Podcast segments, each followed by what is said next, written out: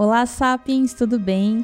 Aqui é a Paula Santana, jornalista social media do Sapiens Desenvolvimento Humano. É um prazer estar aqui com vocês mais uma vez. Esse é o nosso quinto Sapiens Podcast. O nosso tema de hoje é paternidade, sentimento. A gente vai bater um papo muito legal sobre esse tema. E o nosso convidado é o Tiago Koch. Eu vou fazer uma breve apresentação do Tiago. É, o Tiago é naturólogo, Desde que ele se tornou pai, ele vem se aprofundando sobre temas como masculinidade paternidades. Tiago ele criou um projeto chamado Homem Paterno que tem como foco os períodos de gestação, parto e porpério, que por meio de cursos, palestras e trabalhos em grupos individuais visa auxiliar os homens que desejam interagir no universo da paternidade integral. Desde 2019, produz junto ao Papo de Homem os eventos Homens Possíveis e Pai Desafios das Paternidades Atuais, além de ter participado do documentário O Silêncio dos Homens. E recentemente o Thiago também lançou o Papcast, que uhum. é um podcast que se propõe a ser uma rede sonora de apoio às paternidades.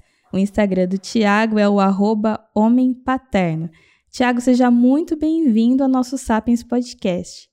Boa tarde, boa noite, bom dia. Não sei que horas que vocês vão estar ouvindo a gente. É um prazer estar aqui com vocês do Sapiens para gravar, para bater esse papo gostoso aqui, né, sobre paternidades, masculinidades, o que vier. Então, um grande prazer estar aqui com vocês. Vamos que prazer vamos. Prazer é nosso, Thiago. E aqui do meu lado, filósofo especialista em psicologia positiva e CEO da Sapiens Desenvolvimento Humano, Rodrigo Queiroz, meu parceiro aqui na condução do Sapiens Podcast. Bem-vindo, Rodrigo. Olá, Paula. Olá, Tiago. Muito bem-vindo. Muito feliz com a sua presença aqui nesse nosso podcast. E você, ouvinte, Sapiens, que está nos acompanhando, hoje é uma edição realmente muito especial. Falar desse tema, falar com o Tiago, é um presente para todos nós. E vamos lá então. Tiago, quem é você além das apresentações? Cara, eu Putz, eu sou um cara amante da natureza, que preza muito pela sustentabilidade, acho que todos nós aqui de casa, mas tenho isso muito forte. Amo o mar, né? Eu acho que eu chamo já os homens aí de marujos, porque eu trago já essa ligação forte com o mar, né? Eu faço vários esportes, canoa baiana, surfo, gosto muito de atividade física, sou um cara que gosto de, de bom humor, que gosta de cuidar, gosta de ser cuidado, que mais? Poxa, gosto de filosofar, então a gente está junto aí, ó, vamos. gosto de, de, assuntos profundos. Cara, sou tantas coisas assim, né? Acho que a gente, nós somos muitas coisas. Às vezes é até difícil falar o que nós somos, né? Tem que ficar cavocando, mas é isso. Eu estou aqui para me sinto assim muito muito feliz nessa minha jornada enquanto homem, enquanto pai, né? nessa busca cada dia, não ser cada dia melhor, mas para buscar novas possibilidades, possibilidades mais saudáveis, tanto para mim quanto também para minha família e as pessoas aí que, que fazem parte do meu convívio. Então, sou eu um pouquinho. E você vive aonde? Você está falando de onde? Eu moro em Ubatuba, cara. Ubatuba, ah, litoral norte de São Paulo. Então tá, tá aí com o mar aí no quintal, pô. Porra, aqui eu tô no paraíso, né? É, é o pré-requisito. É. Olha só, é, fala sobre o Homem Paterno. Explica para a gente um pouco mais desse projeto. É, bom, o projeto Homem Paterno ele nasceu em janeiro de 2018 é, por algumas questões, né? Alguns motivos que me trouxeram até aqui. A Yara está com quatro anos, que é minha filha, e então, se a gente fizer as contas, né, o projeto Homem Paterno, Homem Paterno nasceu quando ela já tinha um pouquinho mais de um ano, um ano e dois meses aproximadamente. E ele veio justamente por ter identificado, tanto no processo da gestação, né, essa fase da gestação, mas principalmente no puerpério, que me faltava repertório é, prático, me faltava repertório de conhecimento né, sobre o que eu estava vivenciando, tanto sobre o que eu estava vivenciando, quanto que a minha parceira estava vivenciando, e todas as transformações também que a minha filha vivenciava né, de uma forma tão é, é, intensa, né? Porque nesses primeiros meses são saltos realmente é, de crescimento, são muitas mudanças de semana a semana. mas principalmente as transformações que minha parceira vivenciava, né, vivenciando ali o puerpério, e eu não conseguia alcançar muitas vezes aquela experiência, o que por si só já gerava conflitos, atritos ou distanciamentos. É, então, é, durante a gestação também, mesmo a gente teve, tendo vivenciado aí uma gestação incrível, muito saudável, poxa, foi muito gostoso, mas eu e Tiago, naquele momento, também senti que faltava ali, eu me senti sozinho, no sentido, não em relação a ela, mas em relação a outros homens, em relação a referências. É, então eu ficava me questionando, poxa, que tipo de pai eu quero ser, que tipo de homem eu sou. E aí eu começava a buscar nas minhas próprias referências paternas, eu tenho um grande privilégio de, aí, de ter três referências paternas positivas, meu pai biológico que eu amo, meu padrasto também que eu amo e meu avô que me criou até os seis anos. Então, assim, sou um privilegiado dos privilegiados, porque no Brasil ter referência paterna já é um puta privilégio. Então, é uma, uma referência paterna positiva, né?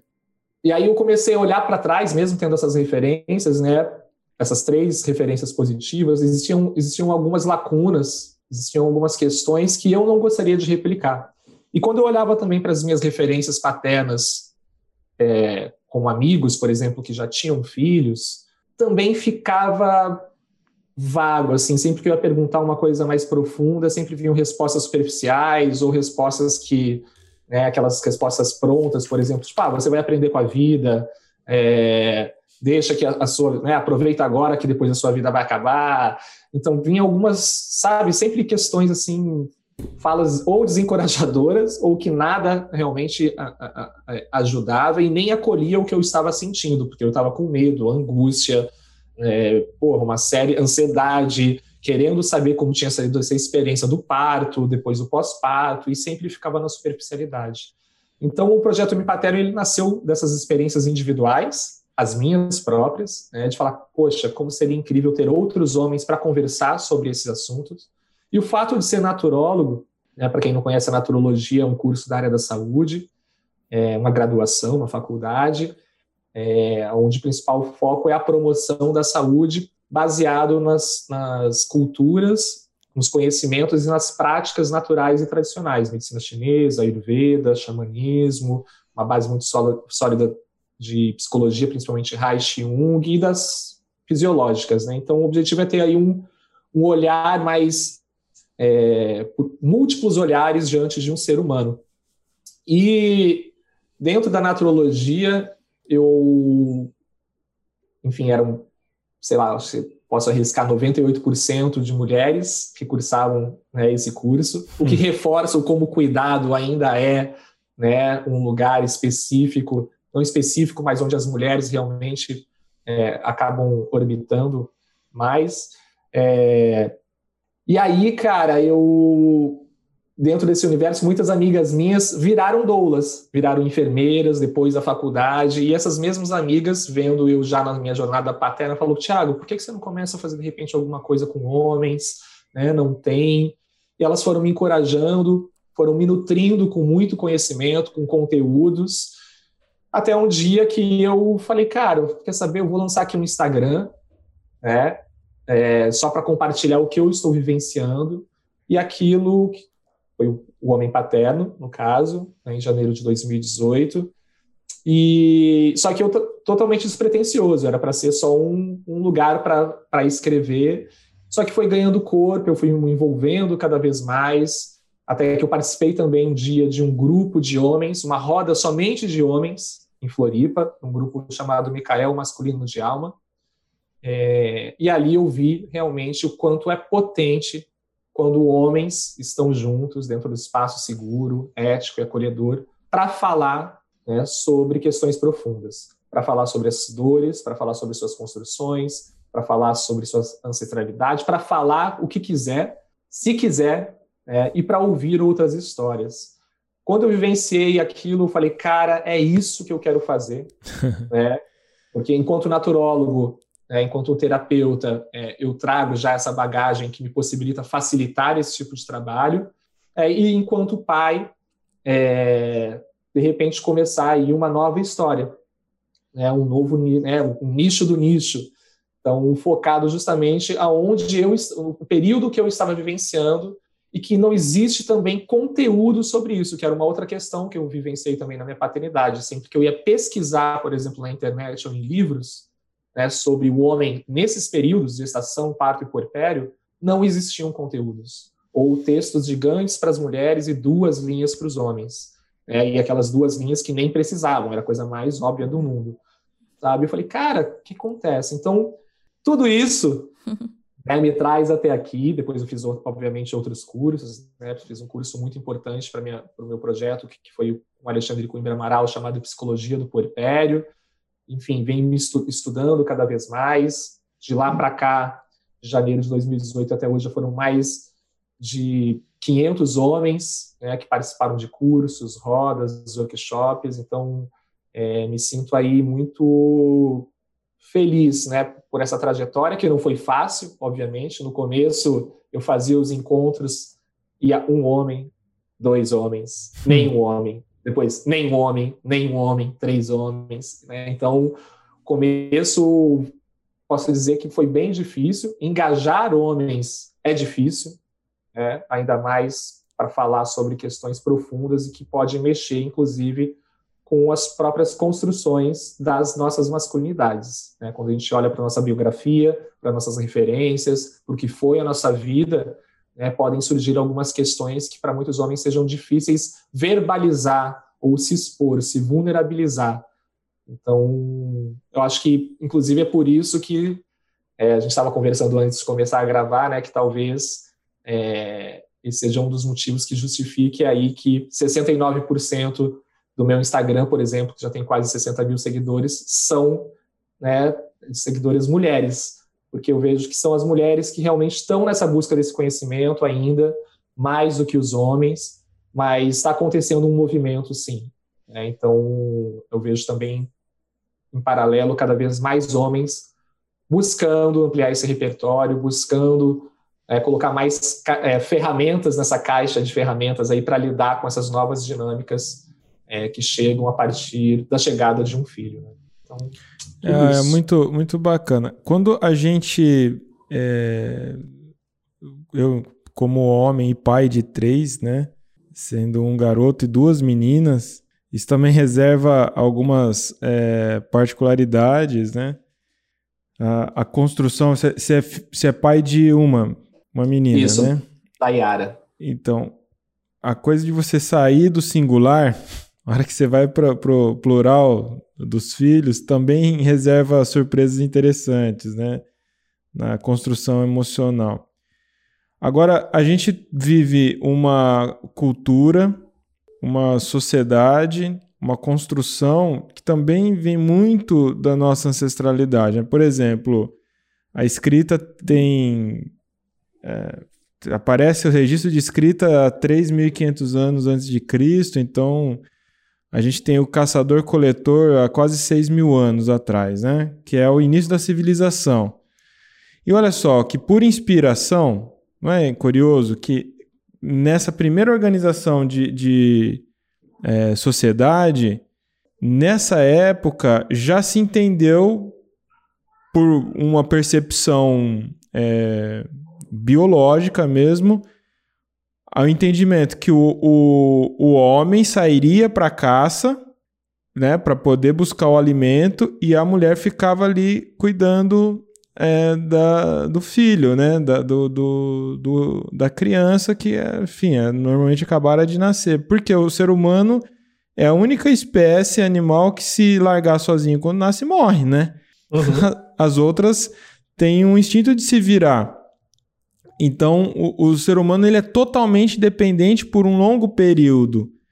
E já por essa, é, esse instinto, essa consciência instintiva, a, a mulher ali, a mãe, assumia essa responsabilidade de ficar no, no espaço seguro, ali na, na, no acampamento, e o homem sair para casa. Então a gente tem um olhar, por que eu estou falando isso? Porque tem um olhar é, antropológico aqui, você tem uma percepção ancestral mesmo, diz que já está enraizado, e depois vai ter uma construção patriarcal, que aí é uma outra perversidade, ao longo da história. Agora, aí resulta nessa sociedade hoje que a gente vive, nessa humanidade que a gente vive, a controvérsia e cheio o homem cheio de travas, de, de crenças paralisantes, cheio de problema com as suas emoções e, e, e ainda sendo um, um indivíduo é, com muita dificuldade né, de se libertar disso.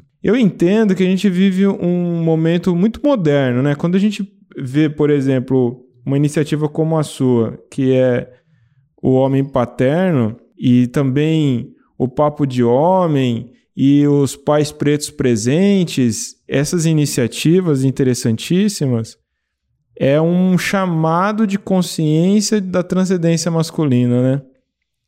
Isso não é só poético, isso é mesmo um despertar de uma sociedade possivelmente melhor, né? Quando você tem um evento que é o homem, o homem possível, né? É, poxa, é isso que a gente está falando, né? O que está acontecendo nessas relações, esses casais, né? Relações de pais e filhos, em que o pai é o, é, é o ausente, ele é, é, desprovido de emoções, né? Tem incapaz de, de manifestar suas emoções, de ser é, afetivo, porque é, como você citou, e eu também tenho uma experiência pessoal e conheço muitas pessoas que tiveram uma, uma referência de pai numa condição de.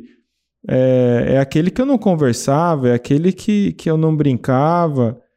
Ah, essa história de novela, né? O pai jogando futebol com o filho e, e brincando, isso pode ser algo que ocorra de fato muito hoje em dia, mas ainda é uma minoria. Eu tenho muitos conhecidos que é bastante ausente na criação dos seus filhos, né? E que se vale dessa ideia, que é o que eu estava dizendo, ancestral, de que ah, eu tenho outras coisas para me preocupar e garantir para eles, né? E não entende o que, que é o principal alimento, né? Que é o afeto, que é a, a própria libertação dessas travas também. Então, eu, eu coloco isso daqui para a gente poder discorrer sobre essa, esse chamamento de consciência, de transformação da nossa sociedade masculina, né? Muito bom, não, muito bom. É, a gente a gente está passando, acho que por um momento de transição, né? É, muito intenso e numa velocidade muito grande. Então, como você citou, né? Se a gente olhar né, para nossa história, é, acho que sempre teve aí alguns, alguns papéis meio que definidos né, em relação a, a, esse cuidado e essas dinâmicas. Só que, obviamente, a gente não vive mais na, nas cavernas. Né? É, não precisa, a maior parte de nós aqui, acho que no mundo ocidental, né, que de repente as pessoas que vão ouvir esse podcast é, não, não necessitam sair para caçar, por exemplo. É, então, isso não significa que a gente talvez não tenha que, inclusive, é, resgatar alguns arquétipos, mas de uma forma ressignificada. Por exemplo, qual é o, qual é o, papel assim, né, do homem, trazendo aqui bem para o foco do, do, meu trabalho, né, gestação e parto puerpério. Né? Então, eu sempre reflito com os homens que o fato de né? Porque vem muitos dois arquétipos, né? Pô, ser o guardião, ser o protetor, né? E realmente eu acredito nisso, que nós temos, né? Que isso está enraizado, esses arquétipos eles fazem parte aí da nossa ancestralidade. Só que como nós não vivenciamos mais nessa época, não precisamos uhum. mais caçar, não tem mais aqui, né? Um, uma onça que pode entrar na minha casa a qualquer momento, né? É, é importante a gente refletir com isso, mas sobre isso. Mas o que, que seria então né, esses, como a gente pode ressignificar? Não é reforçar esses arquétipos, essas características dessa caixa do homem. Então, não é aquele protetor e guardião no sentido de que aquele que impõe limites, aquele que guarda como se a mulher fosse a minha né, pertencência a mim, como posse, ou inclusive a minha filha ou filho. Então, não é esse protetor e guardião de, desse que realmente está é, é, tá ali colocando limites, é, eu vejo que o homem, dentro dessa nova dinâmica, principalmente influenciado assim, né, por todo um, um, movimento das mulheres, né, de empoderamento feminino, dos movimentos de feminismo, que acho que o fato de nós estarmos justamente aqui hoje falando sobre isso é porque as mulheres iniciaram já toda essa movimentação social dessa dança das cadeiras aqui, de questionamentos, de reflexão, há décadas atrás, no mínimo, ou há centenas de anos, né, dependendo da cultura. É, e esse movimento está fazendo cada vez com que nós homens temos que realmente refletir. Opa, peraí, a minha parceira não vai ficar aqui mais lavando roupa, lavando casa, tipo, ela, ela não vai, de jeito uhum. nenhum. Ela é empreendedora, ela tem o trabalho dela, sabe? Então, não dá mais para a gente ficar né, sustentando o que é insustentável. Nesse sentido, é, eu vejo que o protetor e o guardião, gestação, parto, puerpério, é a tentativa de fazer, de criar com que a mulher possa aí é, nós criarmos o melhor cenário possível para que ela possa protagonizar é, esse momento que é dela, a gestação, o parto, o puerpério. Então, o protetor e guardião ele vem nesse sentido. É como que eu posso oferecer o melhor cenário possível para que ela possa protagonizar, para que ela possa vivenciar, vivenciar essa, essa experiência que é visceral, né? Que é uma, é uma transição existencial, afinal de contas, a gente está falando sobre vida e morte, né? a gestação, o parto e o puerpério é uma experiência de vida e morte, é o corpo que está se transformando, é, é o medo de morte realmente, de perdas, a gente está falando de uma fase onde vem o medo de perder autonomia e liberdade, que de fato é um medo real, porque a gente perde a liberdade e autonomia, e lidar com essas perdas talvez seja um dos maiores desafios das paternidades e maternidades. Então, como que nós, homens, né, nos apropriando desses realmente desses arquétipos e ressignificando eles para aquele que oferece o melhor cenário possível né, para essa mulher protagonizar isso, e consequente para a gente também, como que a gente pode né, ter repertório e autoconhecimento para conseguir realmente oferecer esse suporte. Então, é, o passado ele conversa com o presente, mas uma nova leitura. E eu acho que esse talvez seja um dos maiores desafios, uma parcela grande de, de, dos homens, é fazer essa releitura porque muito gente, muitos homens ficam, ah, mas sempre foi assim, né? É, é, é, uma justificativa, né? Sempre foi assim, a mulher sempre pariu, a mulher sempre cuidou e o homem sempre proveu, e é assim que é a história, é assim que sempre foi e por isso que eu replico. É, mas eu acho que né, as coisas estão mudando, acho não, tenho certeza, é, e tá, eu acho que já passou da hora do, do dos homens refletirem, no mínimo, refletirem né, sobre o que se deseja construir dentro de uma nova perspectiva de diante de novas perspectivas de relacionamentos, independente da configuração familiar, é, mas estar aberto para o diálogo, estar aberto para o novo, porque as coisas estão mudando e somente nós homens que parece que não tem uma dificuldade de aceitar uma mudança que é natural, né? É uma mudança natural, não depende da gente querer ou não querer. As coisas estão sendo transformadas de uma forma natural. Então, acho bem legal a gente, a gente falar sobre isso, porque rola esse apego, né? Com, e dentro de uma estrutura patriarcal, como você estava falando, né? que reforça justamente essa, essa definição de papel, é, esse entendimento de uma superioridade dos homens em relação às mulheres, tanto em questões de capacidade de prover financeiramente, quanto de força, quanto de inteligência, né, daquele que possui a liberdade é, e o direito é, de, de usufruir do meio público, e aquela mulher que impostamente só pode exercer o direito do meio privado, dentro de casa. Né? Por isso que também muitas mulheres, às vezes, sentem até uma dificuldade de delegar é, é uma das justificativas, né, de delegar, por exemplo, o cuidado com seus bebês, o cuidado da casa, é porque historicamente elas foram impostas, é, impostamente colocadas ali, como único local que elas poderiam exercer um poder. Né? Então, consequentemente, pode ser difícil, por exemplo, para muitas mulheres abrir mão né, desse espaço que ancestralmente ali, pelo menos em alguns séculos, ela foi imposta. Opa, aqui eu que sei, aqui eu que mando, pelo menos aqui, nesse ambiente, eu vou ditar as regras, né? Porque todo o resto, toda a sociedade, todo o sistema são vocês homens que, que ditam as regras. Então, filosofando aqui, né? Estamos é, isso aí. Não sei se faz sentido para vocês o que eu estou falando. Né? Faz todo sentido.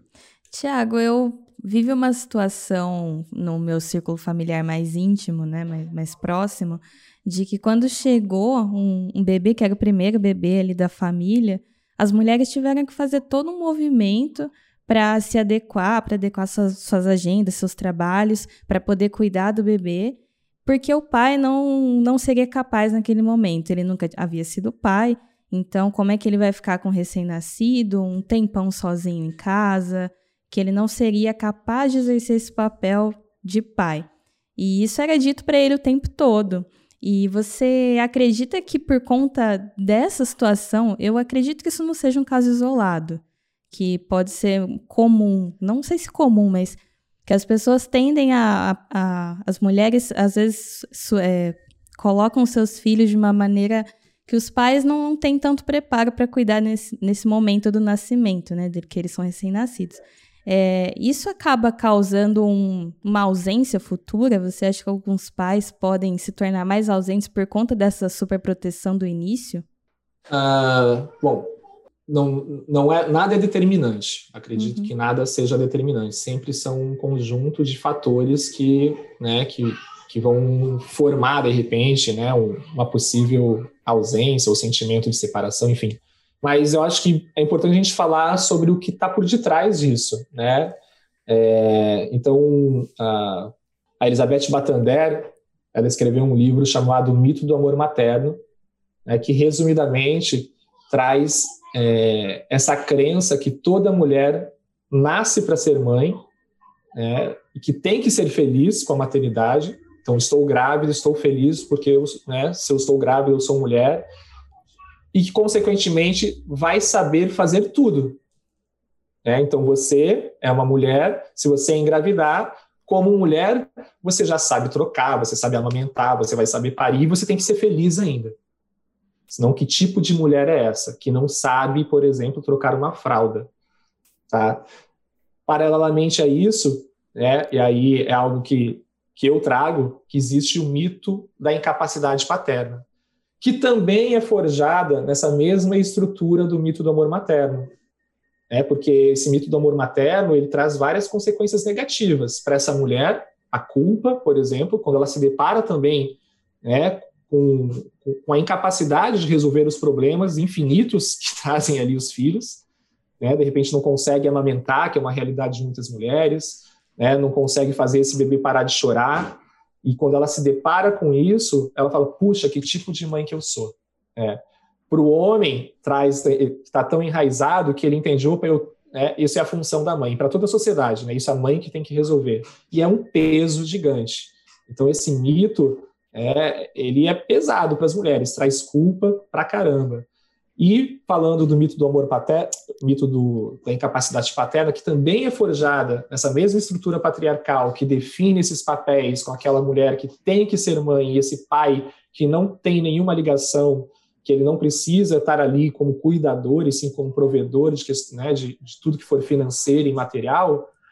É, então isso, esses mitos eles estão forjados nessa estrutura é, traz porque o homem realmente não tem essa capacidade. O que tem uma justificativa, porque a gente nunca ocupou esse lugar. O homem nunca ocupou o lugar de cuidador, historicamente, pelo menos em questões de afeto, em questões de práticas, né, ali com esse recém-nascido, principalmente. Ou seja, tem essa justificativa. Mas o cuidado ele é um aspecto que está relacionado à nossa humanidade, não a gênero. Todos os seres humanos têm a capacidade de cuidar. E não é porque é mulher e porque é homem. Né? A questão é que houve aí realmente, ao longo da história, né, caminhos que fizeram que, que o homem se afastasse dessa capacidade humana, por isso que a paternidade, no meu entendimento, pode ser aí uma possibilidade do homem resgatar a sua própria humanidade por meio do cuidado, né? E a mulher ali sendo obrigada a ter que cuidar, mesmo não sabendo, mas o cuidado ele é uma construção, a maternidade ela é uma construção e a paternidade é uma construção. É, então, é, em relação a essa sua pergunta, eu acho que esses dois mitos eles estão muito enraizados na nossa sociedade, no dia a dia, por mais que de repente a mulher esteja né, super é, ali consciente talvez venham alguns impulsos desse mito do amor, do amor materno, que está enraizado em todos nós, e esse homem venha também, eu não sei, né? Putz, qualquer coisa que ele se depara, qualquer dificuldade, ele entrega para a mãe, ou entrega, ou ele é julgado, como você relatou, por exemplo, né? Os próprios familiares ou a sociedade, né? Você não tem a capacidade, deixa que eu resolvo, cadê a mãe dessa criança? Então, são uma série de construções, né? Pautadas, acho que, novamente, nessa estrutura né, patriarcal machista, que resulta nessas, nesses, nesses desafios que às vezes é difícil do casal, né, ou dessas pessoas entenderem, conseguirem trazer, inclusive, para a consciência. Né?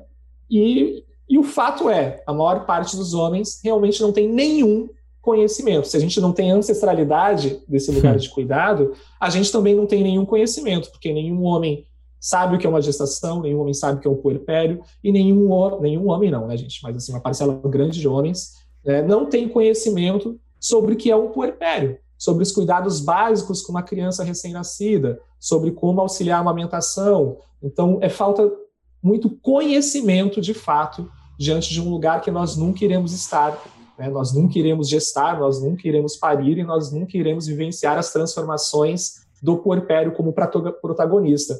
Ah, eu tinha então, uma inveja da, da minha esposa grávida eu sempre falei para ela assim, puta, que privilégio, né? Você tá aí com a, com a filhota aí dentro de você, né? E, e essa experiência, que tem todas as suas problemáticas mesmo, né? Mas é tão mágico, né? Poder ter ali, né? Tá no meu corpo, né? O sangue do sangue, é carne da carne, né?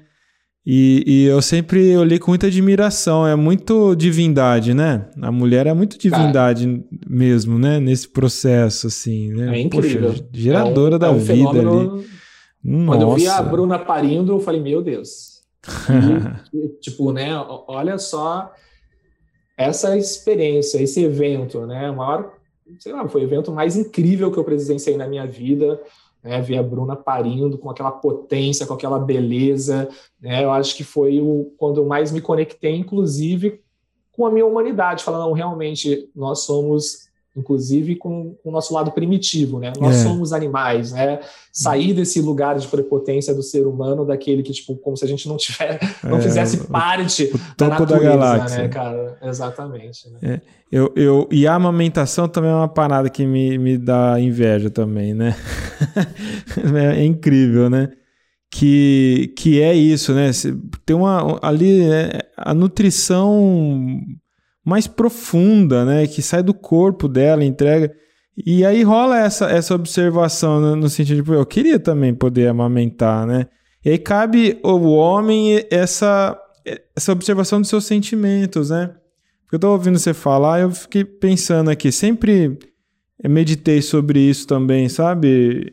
No sentido de que a revolução para uma humanidade paternal, né, para homens ocupando um lugar que está muito vago, né, que é esse lugar é, de, de, conexão com a mulher nesse processo, de é, colaboração afetiva efetiva, né, junto em todo o processo, no, antes, durante e depois, mas como não com a, a ideia de que eu estou ajudando ela, né?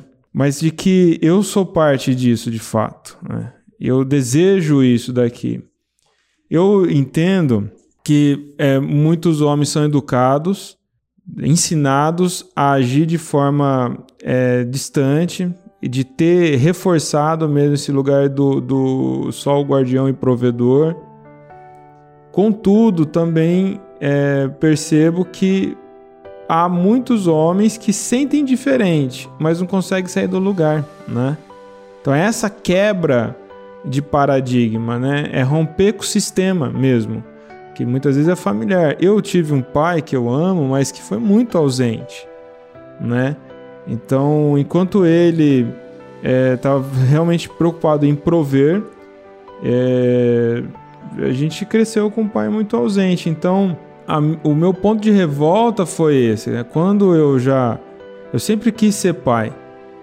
E, e quando eu me vi na situação de ter filho e, e constituir família, sempre foi essa a minha motivação. Eu vou fazer tudo diferente.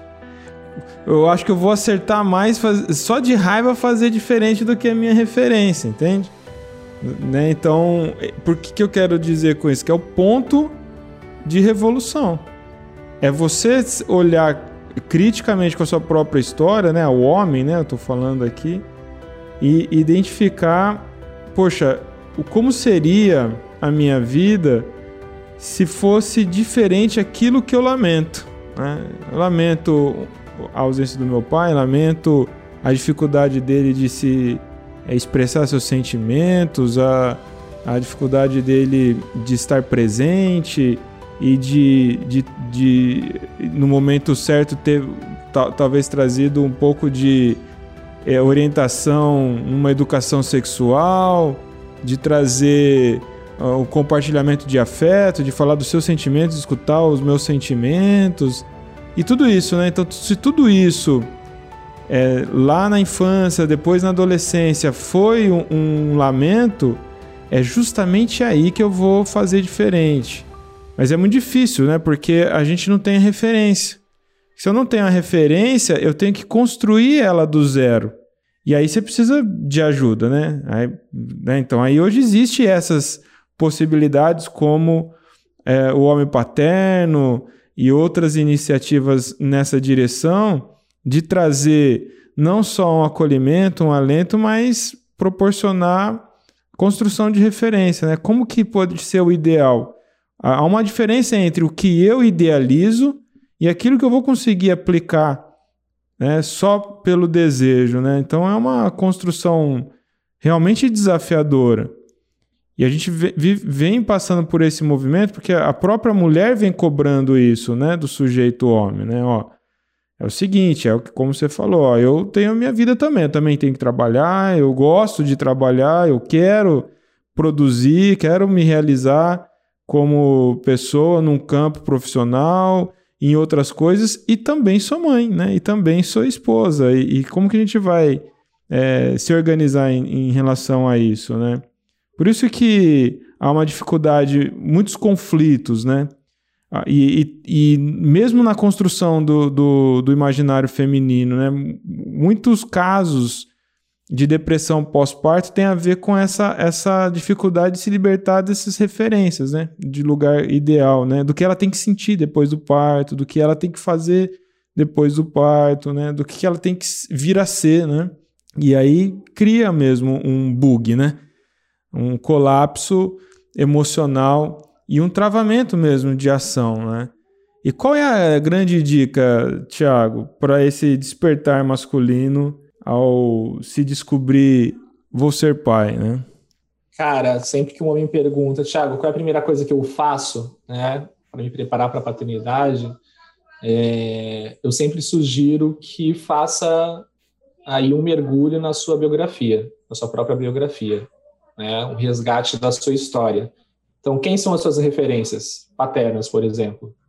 É, é o pai, é o tio, é o irmão, é o vizinho, é o avô, né, é uma outra mulher, a mãe, às vezes, né, porque, por incrível que pareça, no Brasil, a gente está falando, é, os marcadores das paternidades no Brasil são negativos, né, como estava falando antes. Então, é, por uma ausência total, né, como é o caso aí de mais de 6 milhões de crianças sem registros né, na, na certidão de nascimento, sem registro paterno, né, uma ausência parcial, é, violência, né? E fora aquela ausência, então assim existe a figura do pai, mas ele é ausente, né? Que também é um que é uma ausência realmente. Que é uma então, violência são... também, né?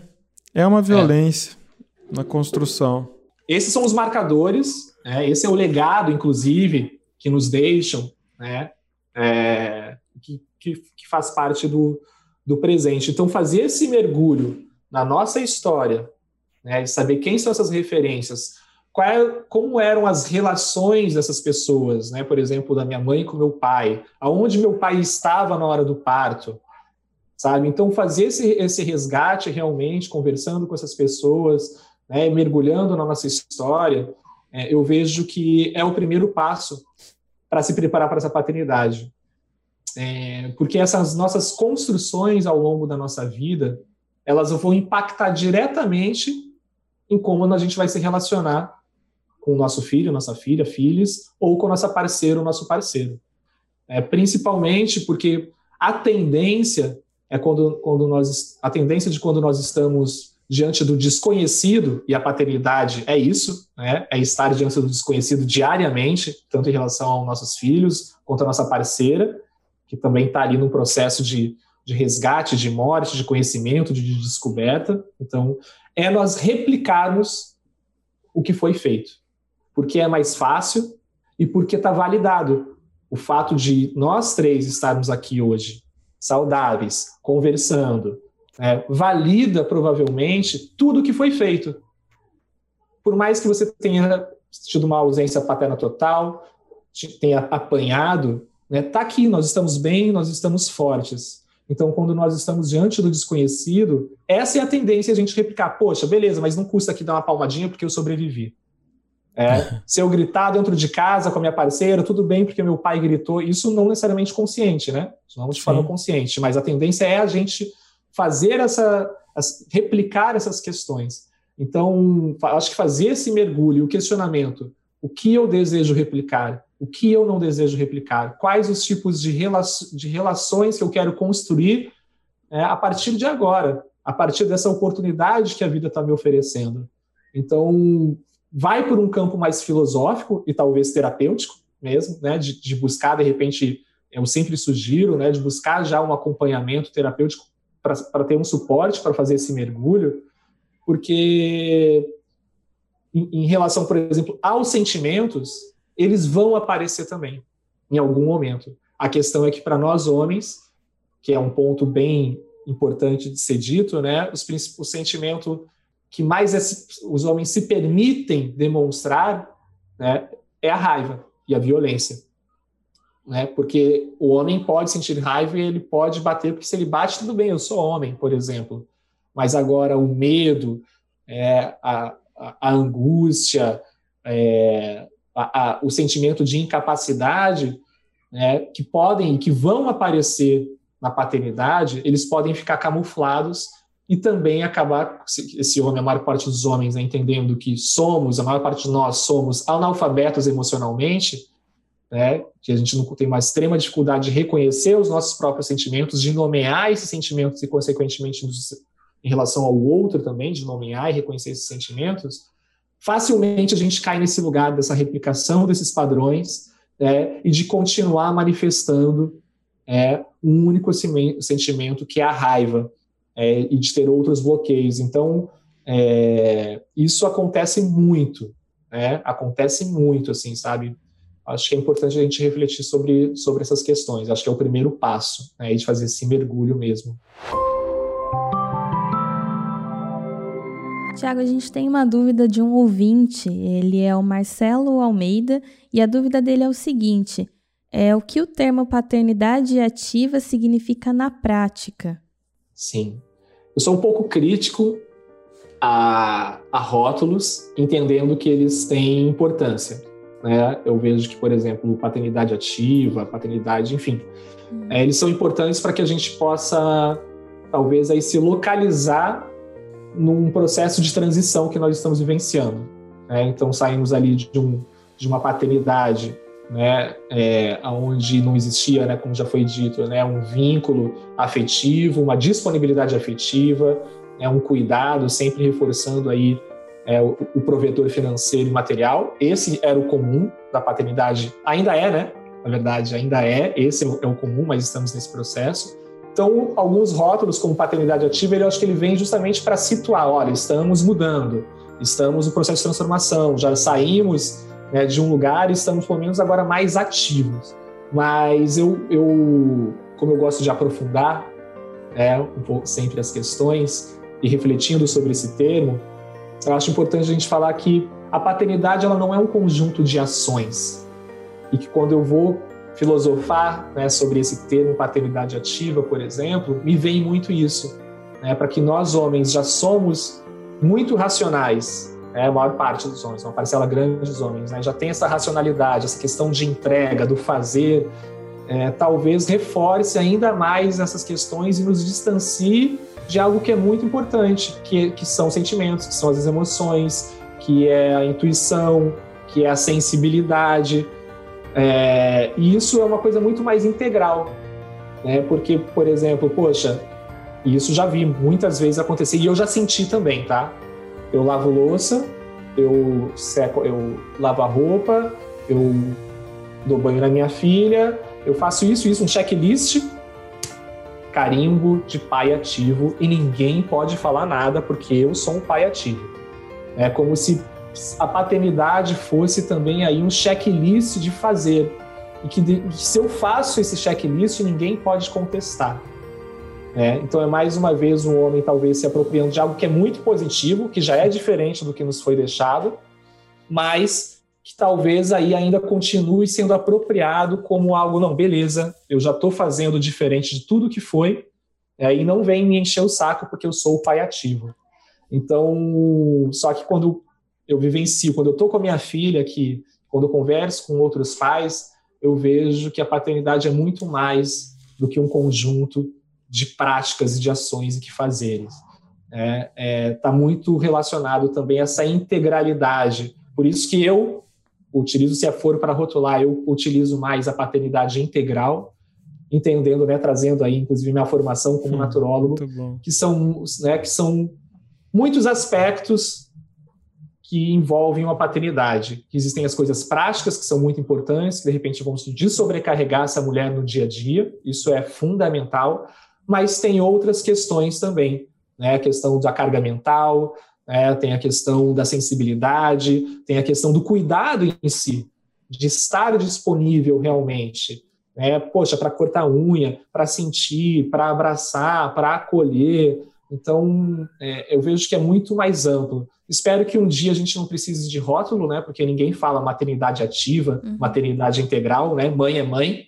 E espero que um dia a gente chegue ao ponto de falar que pai é pai né, simplesmente pai, a gente não precisa colocar um adjetivo né, depois de, de, é. né, desse substantivo. Tem, tem, uma coisa que usam muito, né? Não, é que como você é pai, você não entende. Né? Sim. É, não, tem coisa que só a mãe sabe, que só a mãe entende, que só a mãe sente. É, é isso. A verdade é que esses conceitos e preconceitos estão impregnados na, na mulher e no homem. Quando alguém fala assim: ah, você não entende porque você é homem, né? Ah, o, o pai sente diferente. É preciso um, um, um, reposicionamento. Como assim, né? Explica isso daí, né?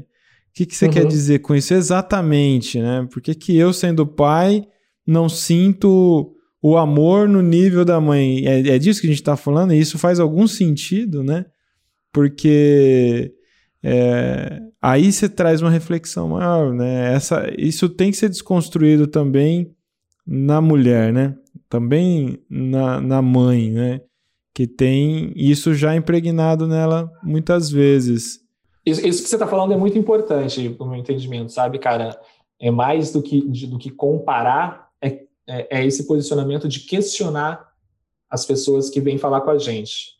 Né? Então, por exemplo, tipo, ah, você não entende. Poxa, me explica por que, que você acha que eu não entendo. Uhum. Sabe? Porque quando a gente questiona, não de, de, de confronto, né? Eu, eu, pelo menos, eu vou por esse lado, né? Mas de questionar. Me explica melhor por quê? Uhum. É, que você acha que eu não tenho a capacidade de cuidar? Por que, que você acha que eu não tenho a capacidade de cuidar? Sabe? Porque quando a gente questiona, quando a gente pergunta, a pessoa, opa, e aí, normalmente, não tem muitas justificativas assim, né? Porque são, é, é, isso que você falou, são essas frases prontas, são essas crenças, né? Está novamente, né, o mito do amor materno, o mito da incapacidade paterna, e que a gente fica reproduzindo. Eu reproduzo muitas vezes quando eu olho também uma mãe, quando eu olho o pai, que eu tenho que ficar me policiando. Então, acho que isso que você falou de a gente se posicionar é, e de a gente provocar de uma forma positiva, né? Mas, poxa, me explica melhor. É, quando vem um amigo, por exemplo, meu melhor amigo, poxa, vamos lá dar uma cerveja, deixa que as mulheres, deixa que as mulheres ficam aí, cuidam das crianças, né? A gente fala, não, calma aí, cara, né? Da onde você está tirando isso? Tipo, a minha filha, sabe? Que isso é uma das coisas mais difíceis para os homens, que eu percebo, para mim, falo enquanto Tiago, que é de se impor. de realmente se responsabilizar e de demonstrar para os outros homens essa responsabilidade de questionar. Não, não estou entendendo. O que, que você quer dizer com isso? É, porque é, a, gente, é... a gente vai lá, a gente, tipo, a gente vai lá para o bar e elas vão ficar cuidando de tudo, é isso? É isso. Assim, sem perguntar? Exato. Essa coisa de assim, eu, que, que eu falei anteriormente também, né? Ó, é, eu estou ajudando a mãe, né? Estou ajudando a minha companheira. Como assim está ajudando, né? Isso é parte disso. Por que, que eu estou falando isso? Quando eu falo assim, ah, vou lá agora trocar a fralda. E aí, ó, eu vou levar para a escola. Às vezes sai da mulher isso, muitas vezes sai da mulher. Ah, o fulano me ajuda com as crianças, né? Uhum. Parece bobagem, mas essa é a âncora do distanciamento. Essa é a âncora que mantém, é, sustenta esse discurso ainda de que o pai ele está no lugar de, de num outro lugar, né? Ele não não não está integrado, ou seja, não faz parte da, das necessidades dele também. Vou, vou uma vez eu, eu a gente recebeu um casal de amigos em casa para um, jantar e aí eu, acabou ali, eu fui lá e, e, e fui arrumando a cozinha, lavei a louça toda, aquela coisa. Aí o colega virou e falou assim: Ô Rodrigo, eu também ajudo a fulana, né? Eu falei assim: como assim, né? Não, é, lavar a louça tal, arrumar a cozinha. Eu falei: não, mas não tô ajudando a Thaís, eu moro aqui, né? Isso aqui faz parte da minha vida também. Não, não, não existe de, essa coisa de é, ajudar ela, né? Eu, eu gosto da louça limpa, então eu tô lavando a louça. É simples assim, né? Eu gosto da cozinha arrumada, então eu tô arrumando a cozinha. Não é o lugar de ninguém aqui, né? Ou eu uhum. tenho que fazer, ela tem que fazer. Agora estou fazendo porque é, eu achei que eu tenho que fazer só isso, né? Uhum. E aí é, é visto como um choque, né? Da mesma maneira que uma vez eu vi um amigo também foi lá em casa com, com o filho, é, novinho, aí teve que trocar a fralda. Nossa! Pô, um a, a, criança tinha acho que já uns dois anos, mas aquele momento tava só eu e ele e a criança. Foi um evento, foi um desafio. Foi... E assim, um caos, né? É coisa assim, é quase que a fralda vai do avesso, assim, sabe? Uma coisa Sim. nesse sentido. E aí você vai, vai, você vai começar a questionar, você vai entender porque também. É, tudo bem, ele estava estabanado, mas lá na, na, quando nasceu não houve mesmo. É o que você falou, não houve a, a mãe também chamando ele para para interagir com isso, né? Falar, ó, isso aqui é nosso, né? Isso aqui a gente vai ter que fazer Sim. junto, né? Então é a, é a mulher também assumindo muito esse esse lugar de do que cabe a mim, só a mim, né? Porque eu sou mulher, porque eu sou a mãe. Percebe? Eu acho que você acha que talvez é por isso também que tem tanta a maior parte da audiência do homem paterno seja feminina? O que, que você entende dessa estatística, ô Tiago? A mulher está curiosa ou ela está querendo trazer também o pai para junto dessas reflexões ou ela realmente também está em busca de um despertar de consciência sobre o lugar do homem também. Sim.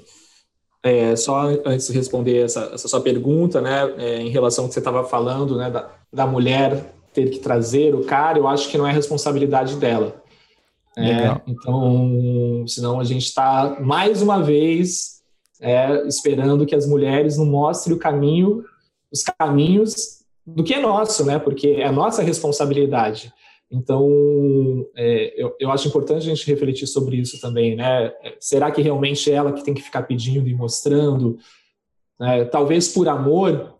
Eu não acho é nem que, que a mulher tem que é, mostrar, mas é, acho que a coisa assim dela também, o que acontece, eu já presenciei muito isso, né? Ainda ela assume isso porque a mãe dela falou que é assim que tem isso. que ser e a é, hora que o materno, né? é e a hora que o homem tenta também recebe o bloqueio, né?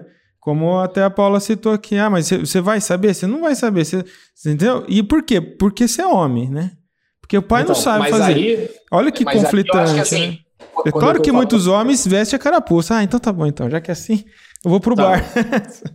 Essa é a questão que eu acho que é importante a gente trazer, né? Porque assim, é. isso da, da mulher se apropriar desse cuidado é algo até natural. Ela acabou de parir. ela gestou, ela pariu, né? Tem um ser que nasceu de dentro, então assim faz parte dentro de um processo natural é, ter essa, esse cuidado. Né?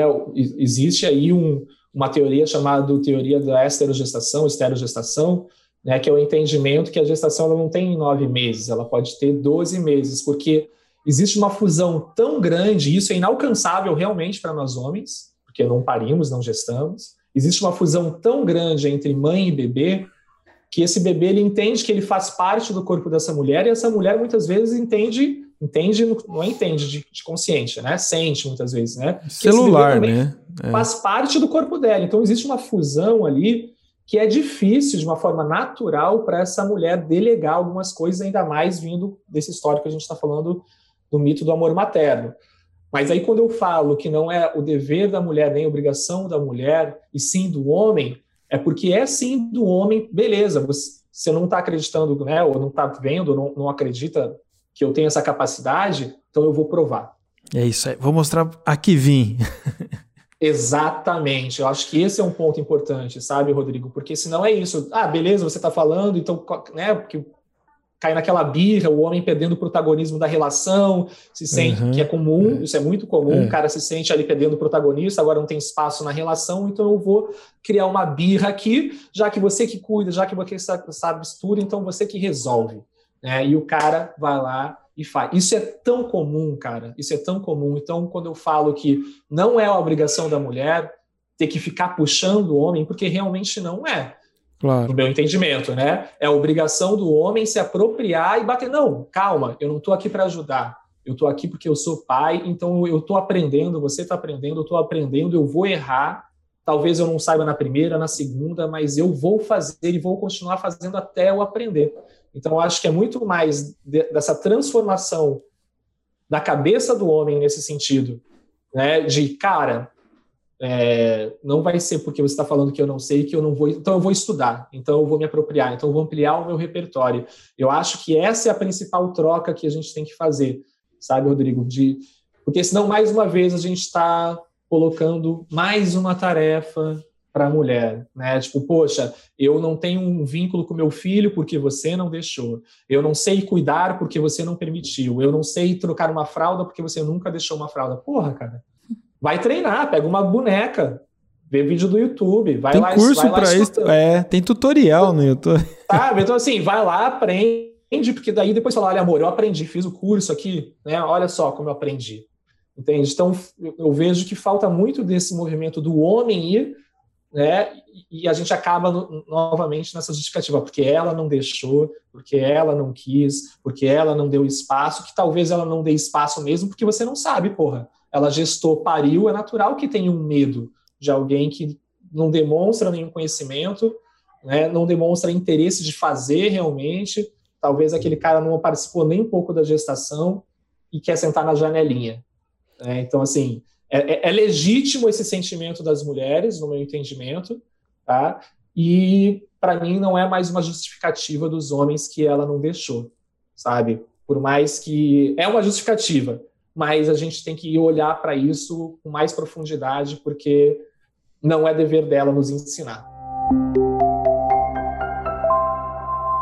Tiago, é, nos nossos podcasts a gente sempre traz uma pesquisa é, relacionada ao tema, né? E a que eu trouxe hoje foi uma que foi divulgada na revista digital Crescer em junho desse ano é uma pesquisa que fala que mais de 60% dos pais canadenses, feita por uma pesquisa na Fundação Canadense da Saúde do Homem, afirmou ter se aproximado dos filhos por conta da quarentena necessária para a contenção da Covid-19.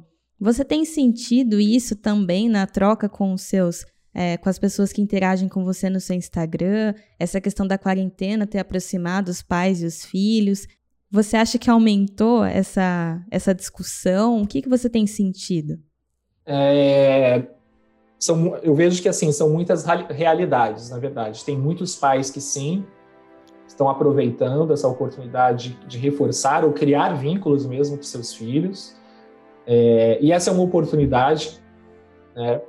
Mas eu vejo que isso ainda acaba sendo ficando mais com pessoas que vivem em algumas bolhas, que têm a possibilidade, por, por exemplo, de trabalhar em casa.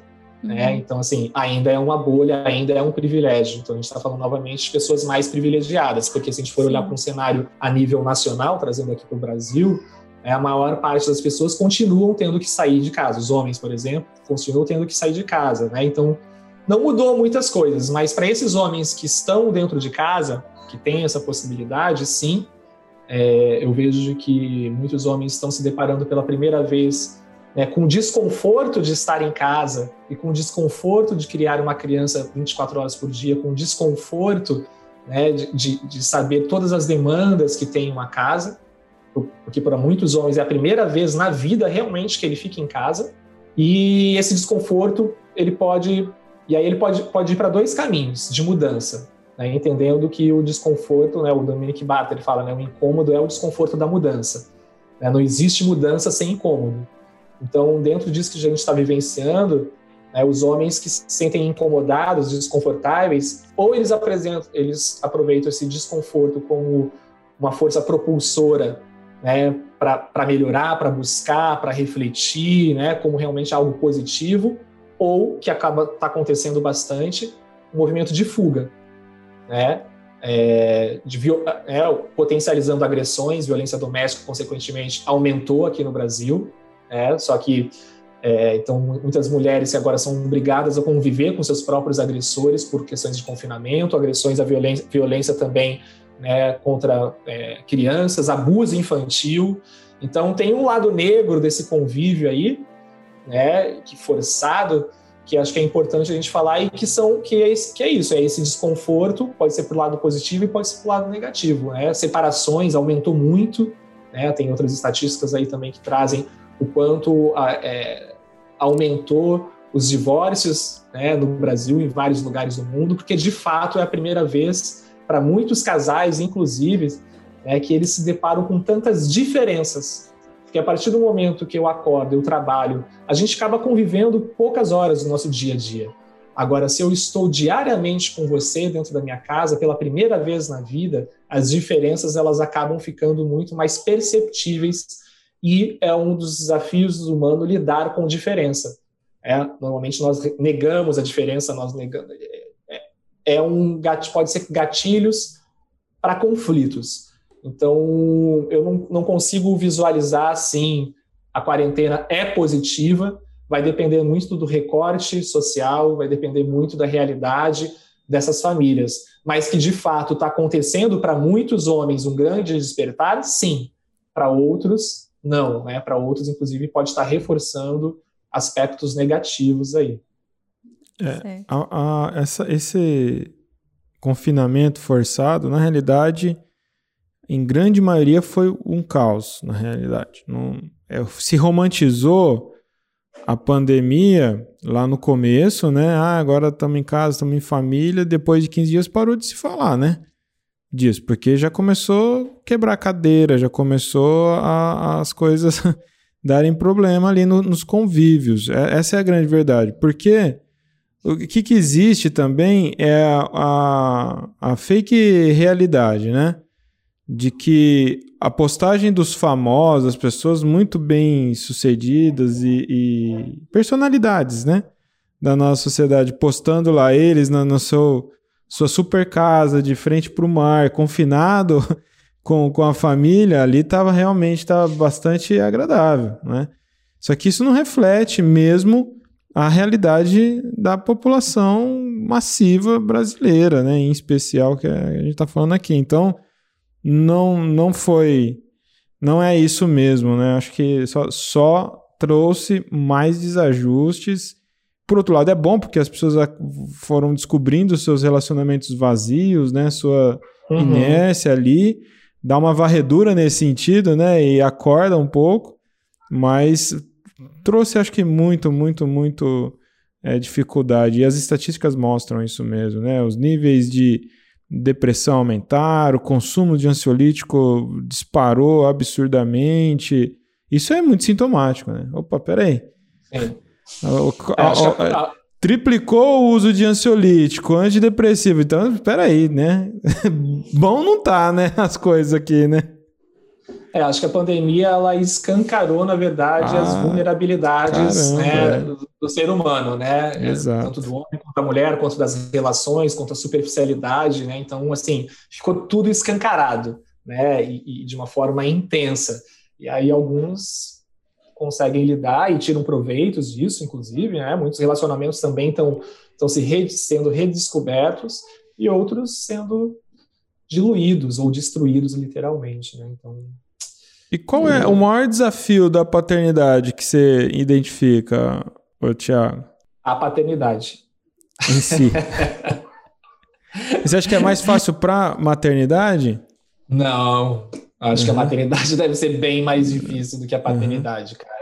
Por tudo que envolve, por questões sociais, questões estruturais, por patriarcado, por machismo, uhum. por questões fisiológicas, viscerais. É, eu acho que é, eu sinto isso, principalmente quando, até quando eu olho aqui, mesmo, enfim, eu estando sempre nessa busca dentro do meu relacionamento, mas principalmente quando eu saio né, da porta de casa aqui para a rua, é, é, nítido quanto as mulheres estão exaustas, cansadas é, e invisibilizadas. E o que dá a sensação, novamente, né, a gente está batendo essa tecla do mito do amor materno, né, que não, calma aí, poxa, ela só está caminhando ali na rua com o bebê, mas ninguém sabe que de repente ela não dorme há três dias, que ela está com uhum. fissura no peito, que ela não está conseguindo nem fazer cocô, por exemplo. Uhum. Né? Então eu, eu sinto que ainda é mais pesado, não sei se um dia realmente vai ser igual, porque eu não acredito em igualdade, eu acredito em equidade, não acredito em igualdade, somos seres diferentes, são realidades diferentes, são experiências diferentes, na verdade, e sempre serão. Então, mas ainda é, eu sinto que essa equidade está muito distante e ainda é muito mais pesado para as mulheres, no meu entendimento. Mas assim, só, só, só uma coisa que, que eu ia falar, que talvez a gente esteja vivenciando é, uma fase aonde seja aí talvez mais difícil ser pai, tá? Para o homem, porque são questionados pela primeira vez na vida, os homens estão sendo questionados, né? Pela primeira vez na vida, talvez o homem não se sinta, inclusive, é, é, sinta realmente um desconforto, porque eu não, não quero ser o que meu pai foi, né? mas eu também estou distante ainda de um ideal ainda, e que muitas mulheres já trazem e falam, meu irmão, Vamos aí. Uhum. Ou, ou, ou, você corre ou tchau. Liga, então, o, então o homem ele fala: não, porra, calma, não, não, não é meu pai, mas eu também não sei, mas eu quero ser. Então eu vejo muitos homens aí né, num, num processo de desconforto que eu acho altamente positivo, por isso que talvez a gente esteja vivenciando aí uma geração de, de, homens, né, de, de, de pais que estejam muito desconfortáveis. Isso é ótimo. É, então a gente chegou no seguinte ponto, né, que é fundamental. A paternidade se aprende. Né? Não, ela não brota sozinha, né? Principalmente os meandros do dia a dia, né? Você aprende, você pode explorar esse conhecimento, trocar é, os saberes, experiências e ir construindo o seu ideal ali, né? O ideal de harmonia, de sustentabilidade dos afetos ali envolvidos. Quando eu falo sustentabilidade é do afeto, não né, da, da do, do, estrutural ali, né? E a gente, com isso, com isso a gente espera mesmo que esse bate-papo seja só um, uma frestinha sendo aberta para atingir homens e mulheres sobre essa temática, né? Trazer essa discussão. A mulher que está nos ouvindo, talvez sozinha, traga essa, essa conversa para a mesa, né? Traga em pauta isso, vamos dialogar, vamos é, nos sentir e nos descobrir nesse processo todo. Eu, se fala muito assim, né? A mulher, quando ela inicia a gestação, já brota a mãe ali. A gente sabe que isso é fantasioso também, não, não é uma verdade para todos, né? Agora, é, o homem ele pode despertar essa gestação nele também, né? E desde aí já ir construindo esse esse pai que vai vir a ser ali, né? E já está sendo já no processo de gestação. Eu tenho uma experiência que foi assim: quando é, veio a gestação do meu primeiro filho, eu, enfim, né, eu era muito novo, fiquei, eu fiquei irradiante, feliz da vida e tudo mais. Quando nasceu e eu peguei no colo, eu senti assim um preenchimento intenso mesmo no, no meu coração, né? Aquilo ali foi incrível, um preenchimento incrível. Quando veio a gestação da minha segunda filha, eu fui pego por um dilema muito grande.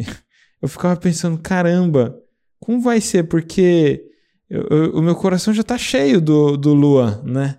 É totalmente preenchido por ele, assim. Como que, como que vai caber mais amor? Como que é esse transbordamento? Porque a gente sempre fala assim, ah, ouvir a mãe falar assim, ah, eu amo os filhos todos iguais, né? E eu ficava nesse dilema, como que é amar é, igual, né?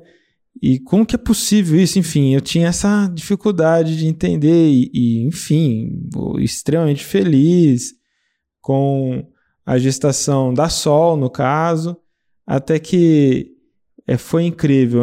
A gente fica feliz e acompanha a gestação, aquilo tudo, mas a hora, para mim funcionou assim, quando eu vi, caraca, uma parada assim, né? Quando eu vi ela saindo é, da Thaís, eu, aconteceu uma, um negócio assim que é muito mágico.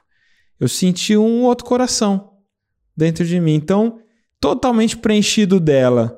Né? E aí eu entendi o que é isso. Dá para você amar todos os filhos com um coração próprio para cada, né? Com um corpo emocional só deles ali. E aí eu entendi isso, depois se repetiu com a Isis também. Então eu tenho três coração no peito batendo assim, só de amor cheio para cada um deles. É uma experiência muito incrível, assim, né? De, de, de ver que você vai dar conta, né? De amar vários, assim, né? Dois, três e só três, né? Tá bom. E aí, e que já é incrível, é extraordinário. Foi, eu gosto muito de contar essa história porque para mim isso foi um ensinamento, assim, foi uma revelação existencial. Eu falei, caramba, que que é isso agora, né? Então, é, e você ama muito, né? As características, você ama muito essa individualidade. Sabe? Cada um é muito diferente um do outro, muito, muito, muito. E é, é uma experiência maravilhosa mesmo. Tiago, fala para nós o que, que é esse evento é, Homens Possíveis? Cara, o evento Homens Possíveis é um evento realizado pelo Papo de Homem. É, né, sempre, ele sempre foi presencial, o próximo será online, onde o objetivo é trazer pessoas, palestrantes, é, pessoas para conversar, discutir sobre as construções, as múltiplas construções das masculinidades. Né? Então, nós legitimamos todas as manifestações das masculinidades, independente da orientação ou identidade sexual, e, e aí são abordados vários temas, né, de acordo com, com é, o tema norteador de cada evento.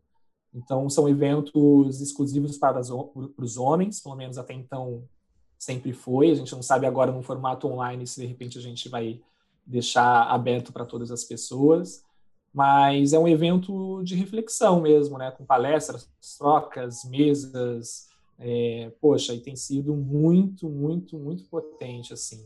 Então, é, 2021 a gente vai fazer novamente agora. Quando vai ser? Em 2021. A gente não tem uma data específica, ah, tá. mas provavelmente ali no abril, maio, por exemplo.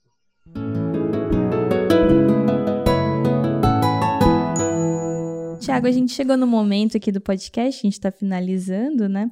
É, em que a gente pede uma indicação de filme, livro, documentário, enfim. Você quer passar alguma indicação para os nossos ouvintes a respeito da paternidade, sentimento e tudo o que isso envolve? Sim, ah, tem bastante coisa para indicar. Bom, de podcast tem o, o Papcast, né, que é o Sim. que é o que é o podcast do Projeto Me Paterno. Tem um outro podcast que é incrível, né, que é do, do Tiago Queiroz, o Paizinho Vírgula. É... Bom, de podcast eu deixo esses dois. De livros, tem um livro do Tiago Queiroz também, que é Abraça Seu Filho. Uh, tem um livro que eu adoro, na verdade, que não é propriamente sobre paternidade, mas eu acho que é muito importante, pelo menos para mim tem sido, que é esse livro aqui do, do Andrew Solomon, Longe da Árvore. Né? Tem ah. até um, um, é um documentário. Eles fizeram um vídeo, né? tipo um documentário uhum. muito legal. É, os cursos, né? Sigam o Projeto Homem Paterno, homempaterno.com.br. E Bom, acho que já tem um monte de coisa aí, né? Entre em contato comigo, que daí eu passo uma pasta, eu tenho muito conteúdo compilado, assim, em pastas, e aí eu sempre disponibilizo isso, né? Assuntos sobre masculinidades, paternidades, mas estudem também, né, sobre o que acontece com as mulheres. Eu acho muito importante a gente ter esse, cada vez mais esse conhecimento do que realmente, né, pode acontecer com as mulheres. Eu acho que talvez esse seja o melhor caminho para a gente conseguir ah, empatizar. Uma verdadeira empatia, né? Com a mulher. Exato. Exatamente.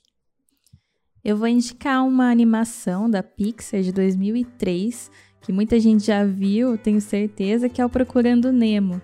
É uma animação bonitinha, né? Super divertida, mas que traz muitas mensagens por trás a respeito da paternidade, a respeito de coragem, enfim, liberdade, as inseguranças né, da paternidade. E essa é a minha indicação de hoje. Ah, eu, eu lembrei, desculpa te cortar, Rodrigão, você ia falar, é, que eu comecei a assistir recentemente uma série que para mim tem explodindo a minha cabeça e o meu coração todo episódio, que se chama This Is Us é, que é muito legal, muito potente e trabalha justamente essas questões das relações familiares, inclusive né, de geração em geração, é muito legal. Deixo essa, essa indicação aqui também e o renascimento do parto para quem está vivenciando aí a gestação, né, faz esse período aí gestação e parto, assistam o renascimento do parto. Onde que está esse, esse Renascimento do parto tem no Netflix. E essa e série? O The This Us tem, tem no, no Amazon, né? Eu acho que no Amazon. É, no Amazon eu vi por lá. É, no Clube Sapiens de hoje eu vou recomendar o livro do Gary Chapman, As Cinco Linguagens do Amor das Crianças. E também tem dos adolescentes. É, é muito bacana. Eu gosto muito dessa é, essa coleção dele e, e, dessa abordagem que ele faz. E, e é bem sacado. Você, você tem acesso a, a cinco maneiras de se comunicar com os perfis ali da criança e tem também a versão do adolescente. É um, uma grande, um, uma boa bússola para os pais e conseguirem um melhor é, relacionamento ali na comunicação, principalmente com os filhos, que é sempre muito fundamental. Tiago, a gente é, falou tanto aqui, né? Conseguimos é, extrair muito mesmo de você. No entanto, eu queria saber se ficou alguma pergunta que você gostaria de responder que não rolou aqui. Eita, cara. Poxa, a gente navegou por tantos, tantos lugares aí, né? Eu acho que foi bem completo, né? A gente falou bastante coisa, porque assim, é uma imensidão, né? É. de, de, de, temas, mas eu acho que a gente conseguiu é, falar sobre masculinidade, sobre gestação, sobre puerpério, então estou satisfeito, estou bem feliz. Que ótimo. Que bom. Então o nosso bate-papo fica por aqui. Foi muito gostoso, Thiago. Eu agradeço demais a sua participação aqui com a gente, por ter é, é, aceitado o nosso convite. Eu deixo nossos canais abertos aqui, além de é, falar mais uma vez o seu Instagram, né, que é o arroba homem paterno. Sigam o Sapiens também no Instagram, que é o arroba sapiensweb. E mandem e-mail para mim, paula.sapiensweb.com.br, caso fique alguma dúvida, caso vocês queiram também fazer uma indicação de tema, ou enfim, tudo que vocês quiserem compartilhar aqui com a gente, o nosso canal tá aberto. E eu agradeço mais uma vez, foi muito esclarecedor para mim, tô também super satisfeita, aprendi muito no bate-papo de hoje. E eu fico por aqui até o nosso próximo Sapiens Podcast. Tiago, muito obrigado mais uma vez. Feliz demais com sua participação. Estamos orgulhosos de tê-lo aqui conosco. A você, Sapiens ouvinte, esse foi mais um programa do podcast Sapiens e você fica aqui com esse grande abraço e nos encontramos na próxima edição. Fui!